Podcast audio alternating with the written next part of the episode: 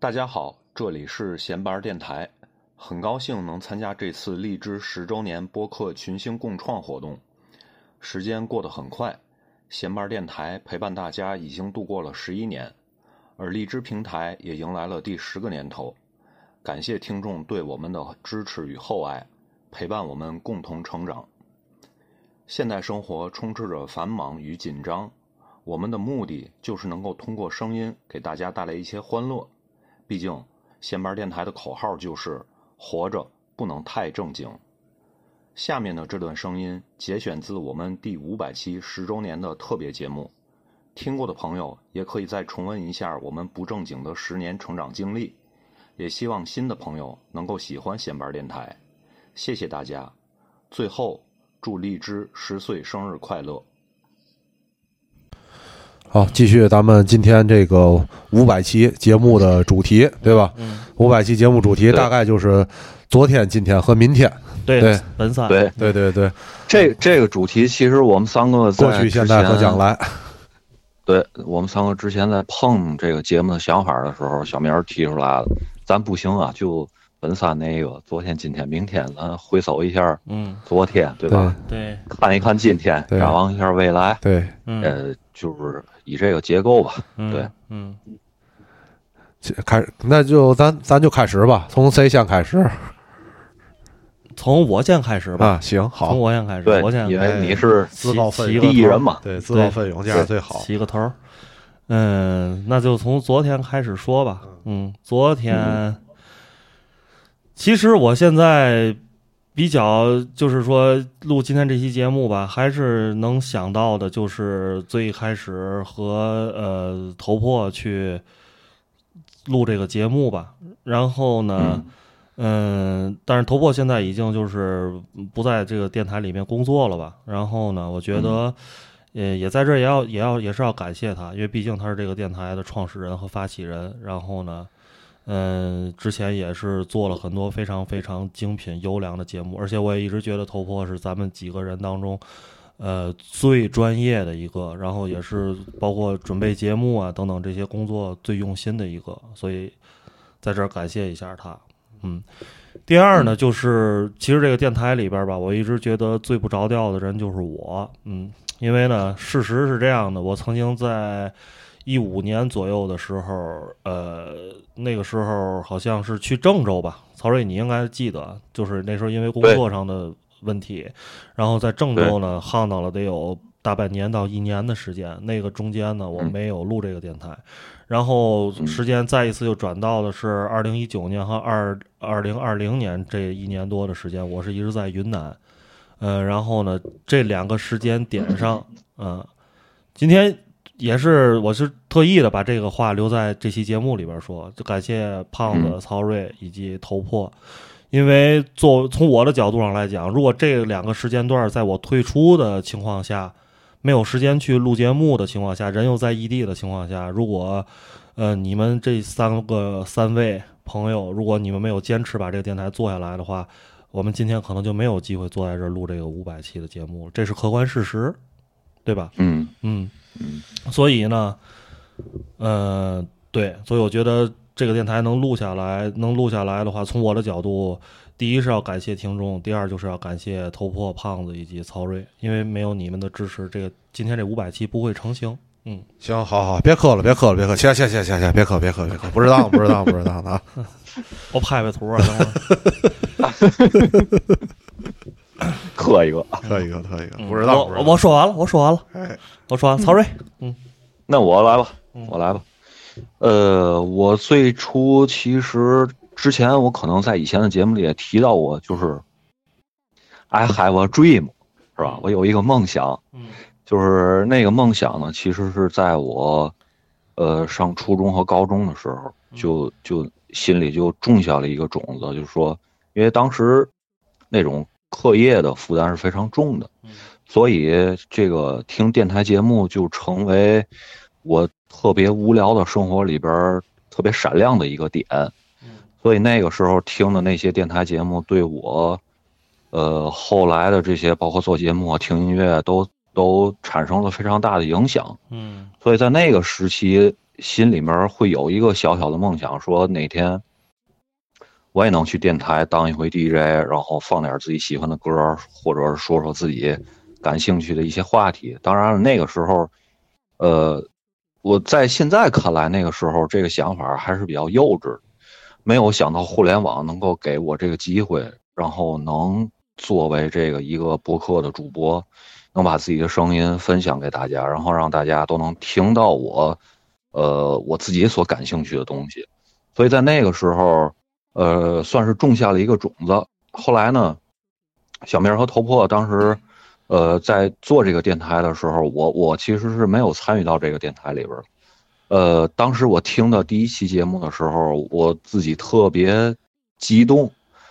呃，当时又想，操，我他妈要参与进来该有多好，就是有这种想法。嗯，你还你还说说当时你为嘛没参与？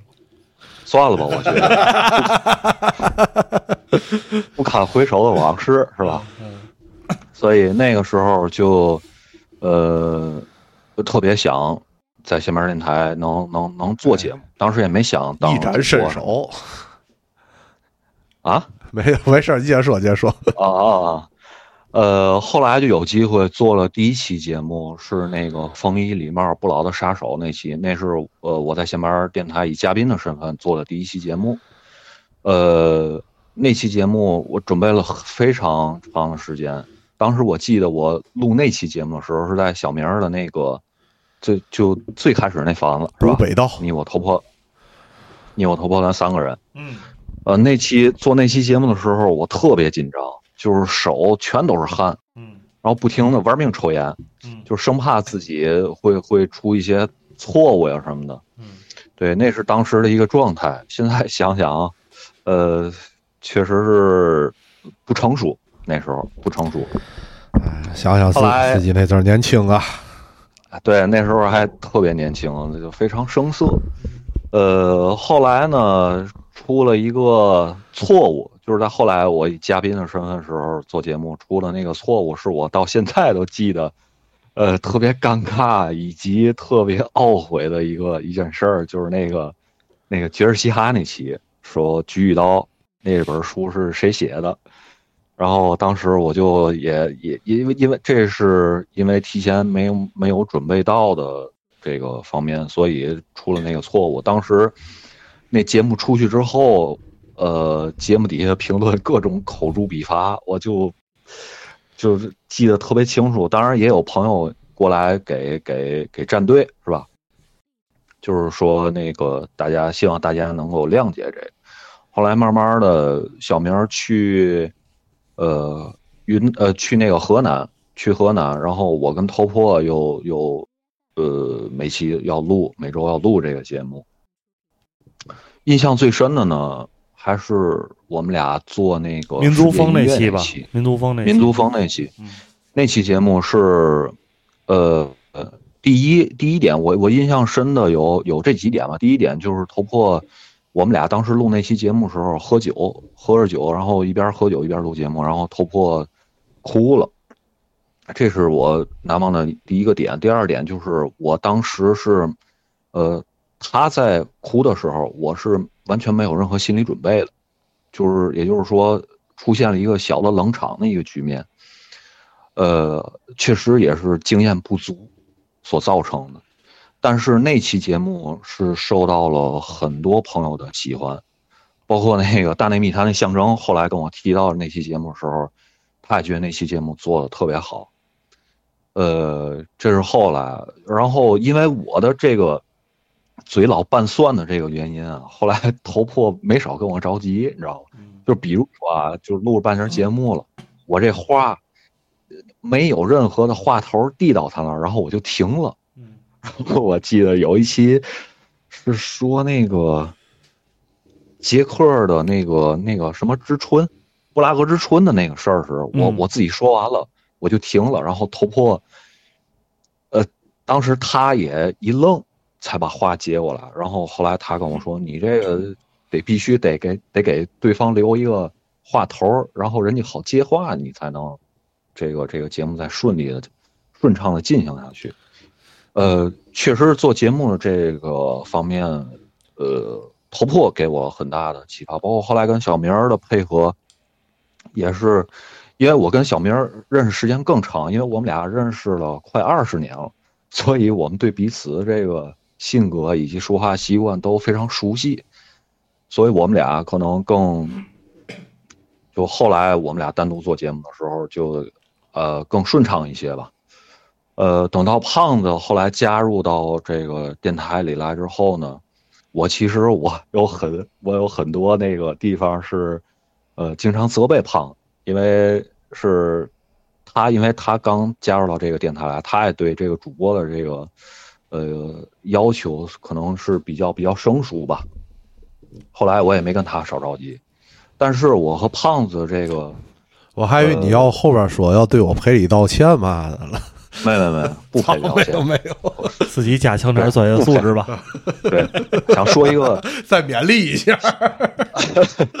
想说一个煽情的，想说一个煽情的事儿。等会儿呢，我找班德瑞啊，等会儿呢。对，准备好纸巾嘛的啊。有一次我跟胖子，我们俩坐地铁，之前是一块儿出去吃饭啊，还是什么，我忘了。呃，当时我们俩都喝了点酒，胖子是喝的。我觉得已经到位了，那个那个状态。那时候小明是，好像是不在天津，呃，然后我们俩就在地铁里聊起电台的这个事儿，然后胖子就跟我说，他非常，呃，担心这个电台做不下去了，就是如果一旦这个电台完蛋了，呃，他可能会非常难过。当时我记得我是这样劝胖子，我我我说那个。我说胖子，你不用担心这一点，就是哪怕这个电台到今天咱不做了，过十年之后你再回来看这件事儿的时候，你心里也是充满欣慰和喜悦的。为什么呢？因为这个电台，它不仅仅是内容上的一个输出，而是咱们三个伙伴之间，就是能干了一件事儿，因为。我们三个人都不是什么太有出息的人，但是如果过十年之后这个电台没有了，你再回来看这个事儿的时候，你会觉得挺骄傲的，因为三个三个 loser 在一块儿能把这一件事儿做这么长时间，我觉得，呃，怎么说呢，在我的人生当中吧，呃，是一件值得骄傲的事儿。对，我说到这么多，有那个。拍鼓掌的那音效也插入一下，没有，没准备，没没没准备，嗯，没有，咱没提前放进去。对，所所以你这就等于就是把话头递给我了，是吧？专业素养的一个提升，把话头递给我了。对，行，那我就接过给你了。尽管那个曹瑞刚才说的还把我都说感动了，但是曹瑞跟你说实话，我想不起来这段了。那一天你已经喝大了，对我这随时都是就是一一喝酒就大的状态，就是很少喝，但是一喝就就大。对，但是但是我是清晰记得这个对这件事儿。对，但是你说的这个话的这个方式和你描述的这个场景，肯定是我干得出来的事儿。对，这个肯定是对，也是也是我的一个最真实的一个想法。呃，是这样，就电台。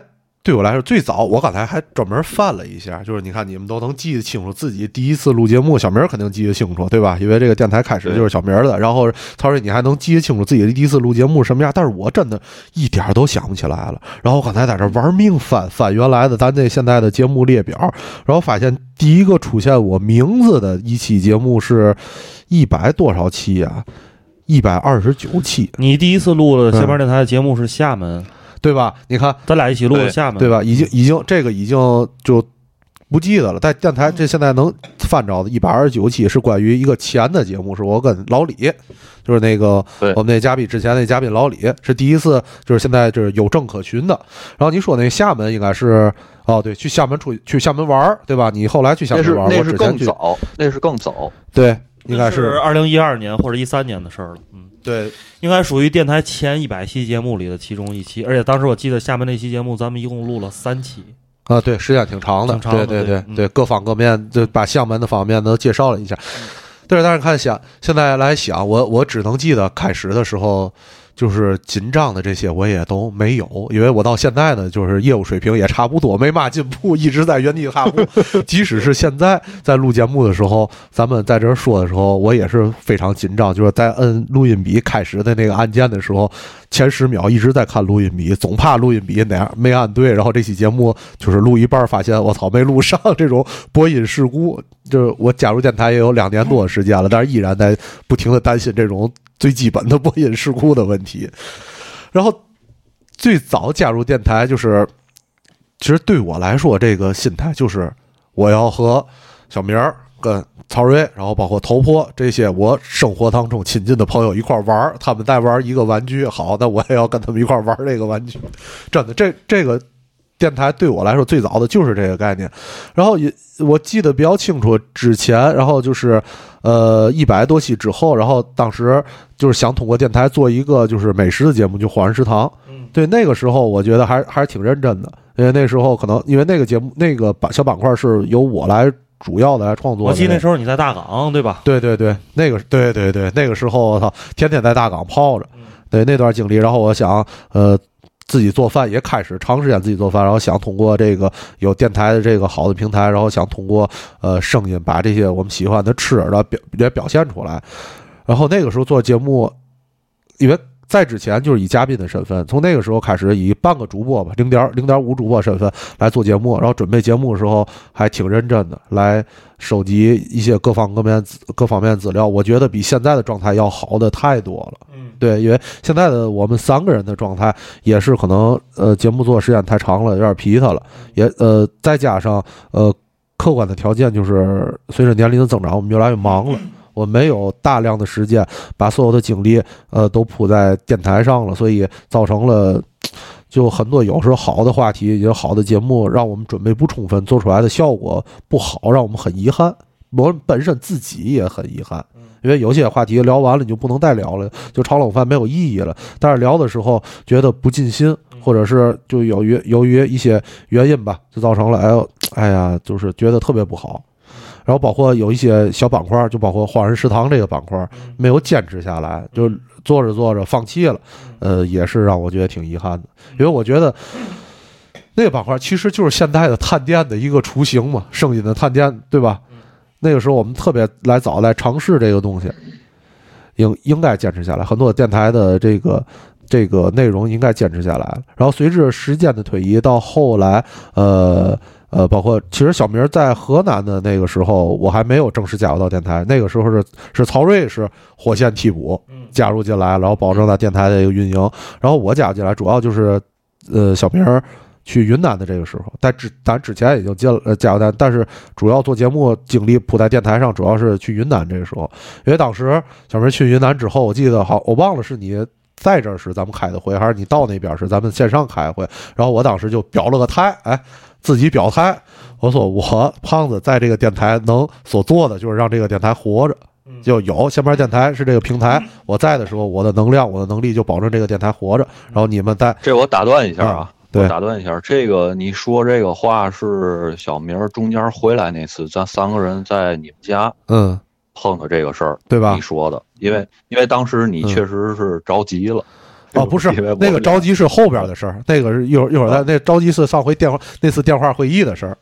哦，对，有几个节点，对对对对，我在电台里还是有有几个有几个小小的节点。第一个节点就当时我说我能保证电台活着，就是说因为。当时曹睿在北京，小明在云南。呃，曹睿在北京说也录不了，我说行，我这边我可能我自己来找人，自己来录。可能由于质量不能保证，但是至少保证电台每周或者两周对能更新。对，这个也是坚持到现在。小明回来让我特别的释然，我觉得我靠，我的任务完成了，完成了一个小小的历史使命，对，可终于可以懒了。然后曹睿刚才说的那个另外那个着急的那个节点，也是在其实是在。二零年的年初吧，对吧？因为小明是呃一九年的时候，差不多一九年的时候去的云南，对吧？然后我那是确实是这个竭尽自己的所能，让电台这个坚持了一年一年时间。然后那个时候曹睿，然后在北京，确实他那阵儿也比较忙，录不了节目。然后我这边实在是顶不住了，然后开了一次会，我发泄了一下情绪，我说我是。就是录节目，你们不录，我实在也顶不住了。然后自从那个时候，我也很欣慰。你看，我也表扬一下曹睿。自打那件事之后，曹睿就把录节目更新的这个接力棒接了过去。对对，造成了二一年的时候，我很懈怠，我就可以放松的特别懈怠。就曹睿在那边北京金陵金陵路，确实是，呃，所以说的这些 下来到现在，就是说电台，在我的心目当中，即使是到现在，我认为电台也是一个玩具。我并不像像你们想的，电台是一个我们一起就是你们一起来表达自己，或者是你们来坚持一个。我真的觉得是一个。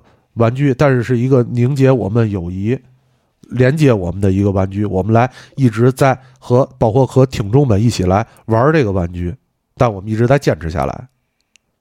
这个是我对电台，就是对闲班电台，不是播客，不是播客这个行业，就对闲班电台的认识和感情。嗯，但我说玩具，并不是说我觉得很稀松，不是那个态度，是因为我们真正的，因为我们都是爱玩的，我们来真正的来玩这个东西，来参与到这个东西来。说的好，好，好，鼓掌。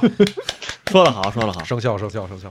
嗯，嗯，曹睿，继续，继续。啊，你，呃，我就是谈谈我对于闲班电台的一些想法吧。就是，呃，我我平常我自己也会在想这这个电台，电台的一些事儿。但是，呃，它是基于什么呢？是基于我看。很多播客的，就是因为也在好多那个平台的运营的那个播客群里边，就是我看大家的那个状态，都有新的博客，也有老的博客。我发现一件事儿，就是说，呃，老的博这些老的博客啊，在在这个群里边其实是不太说话的。嗯。但是新的博客，我看尤其是去年开始嘛，去年开始说什么博客的元年也好啊。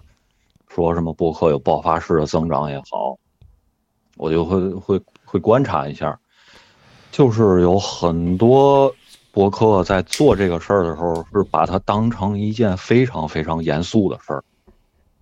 这个我觉得 在咱们电台是看不到这一点的，但是我又觉得，对，但我又觉得，呃，虽然我们可能。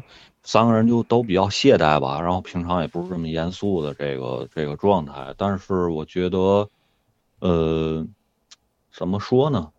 就是闲班电台就是这样了。就是如果啊，有有一天闲班电台变成了什么呢？变成了我操，一周要更你妈的两期或者三期节目，然后每期的介绍写你妈好几百字儿，然后时间轴都打在了那个。那个节目的介绍里，歌单都准备准备的特别充分，然后公众号每期发发节目的时候，公众号也写长篇累牍，写一些那个对这个节目的一些内容的一些呃书面的东西。我觉得那可能就不是闲班电台了。嗯，正文正文电台。嗯，对对对。嗯，现在还没出来一个跟咱对着干的，就叫正文电台的哈。对。对，所以我就觉得这种状态也挺好，呃，就是说什么呢？我我会把它当成一件事儿去做，但是呢，我也没说把它当成我生命的全部，燃烧我生命整个的能量去做这个东西。我觉得想要怒放的生命，皮裤顶上。对我，我觉得他就是。跟我们平常爱听歌、爱看个电影然后，呃，爱干个什么事儿是一样的，就是一个兴趣爱好。你说白了，确实也十年了啊！我我我，但是我没觉得这十年我是在坚持干一个事儿，我并没有觉得，我就觉得哦，得录节目了啊，咱得咱得想想得录嘛，这是。这就是我对电台的一些想法，就是已经融入到我们生活当中的一部分了。确实是，就是已经融，就是周末有什么事儿，哎，比如一周或者两周周末，哎，拿出半天得录节目，确实就已经成为生活生活的一部分了。他就跟我听歌看电影是一样的，我没觉得录录节目跟听歌看电影有什么区别，对，就是兴趣爱好的一个一方面吧。曹曹睿刚才说那个，突然之间这个下班电台特别正经了，我就想起来，就咱那个我跟小明录的那个关于黑熊心介绍那个四百九十八期节目，然后那期就特别正经，然后底下有听众说：“我操！一听开头，以为黑熊君人没了。”就因为那期我们俩特别正经。对，那期节目还有一个评论就是，整个节目深情，这三十个包子没绷住。对嗯，另外一点呢，就是我觉得闲班电台让我这个人在整个做这个电台的过程中，从各个方面都成长了很多。嗯，然后我来来详细的来说一下，都是哪些哪些方面吧。首先呢，就是我们其实最早呢都是在一些论坛啊，包括最主要就是豆瓣上的小组上面互相认识的。然后现在跟这个很多的我们的嘉宾、好朋友，也都是最早大家聚在豆瓣上，以及更早的一些论坛上，像更老的文艺青年去的一些论坛。然后呢，现在变奏嘛，哎，对，是的。然后呢，其实呢，我是一直觉得，呃，有时候呢，你想去，咱说的怎么说呢？说的俗一点儿叫混圈子，是吧？哈，然后说说的这个稍微高雅一点儿，就是认识一些朋友啊，然后认识一些志趣相投的朋友，就是说你总得有点儿能拿得出来的东西吧，是吧？？title 就是我其实我不知道我在这儿说，大家听众们是不是这么觉得？其实我们三个人也不是很看重这个 title，但是总觉得就是说有些朋友、有些人你想去认识的话，就是说如果你自己能长时间的去坚持干一点什么的话，能让就是至少让别人看到，不管这东西干的是好是坏，你。贵在坚持的话，这样你有一个拿出去能够说的东西，可以让你能获得更多的认识朋友的机会和其他的一些机会。这个是一个真真实的想法。嗯，当然，在这儿也觉得，就是说，我觉得可能因为我们在录这个电台是现在已经十年了，我们现在是三十多岁，十年之前我们就是二十多岁，对吧？在刚干这件事儿时也没有这种想法，但是在到了今天，觉得还是收获了很多的东西，因为呃，我们隶属一下前面电台的这些嘉宾啊，然后包括最早给予我们支持的非常。呃，经典的人物，比如这个大宽，对吧？比如老李，比如这个黑熊君啊，比如四姐等等这些，就是说他们也是有一个持续的输出，有一个长期的在电台做节目的这样一个过程，也是在这个过程中，我们从可能普通的同事或者是一般的朋友，或者是消费者和店主的这种关系，然后慢慢的现在走成了非常非常亲近的朋友，这些都是因为前面电台在这摆着，然后大家有一个做节目的机会，可以更多的去接触，更多的在一起去做一件事情，因为我们三个人。呃，喜欢很多文艺的东西，但是一不会唱歌，二不会拍电影，三也不会写书。呃，唯一能做的就是把话筒打开，在这儿唠唠闲嗑。但是呢，哎，就这么一点儿可能并不起眼儿的技能，却让我们在这种当中获得了很多的收获。然后呢，包括呃，在后来干了几年之后，也逐渐的认识了一些我们刚开始干电台时候非常喜欢也非常尊敬的一些播客界的前辈啊、比如快蛋调频的王硕和五三五五老师，然后那个糖蒜广播的那几位老师，然后包括象征、啊，对象象征啊等等，都是跟他们一开始觉得他们哎。人做的非常好，做的也很早，做的非常牛逼。但是到后来，真的在生活中跟他们有了一些接触，也有过一起录节目的经历，让我们当时这个作为呃后后辈吧，觉得非常好，非常非常的有纪念意义，心情也非常的激动，甚至和很多大咖一些嘉宾也录过节目，但是我在这就不一一盘点了，没什么意思。但是觉得这些机会都是因为你在做这件事情，你才能获得这样的机会。嗯，也从这当中呢，自己也历练经历了很多东西。因为我们做闲班电台，我在这儿想说一个问题，因为我们在这十年当中，不停的在自媒体发展的过程中，不停的会遇到周围的好朋友。呃，甚至亲人，或者是上过电台的嘉宾，或者一些前辈，总是会问我们各种各样的问题。比如说，前几年说，哎，你们那微博应该好好收拾收拾。然后再过几年说，哎，你们那微信公众号，我觉得做的可能不太精心。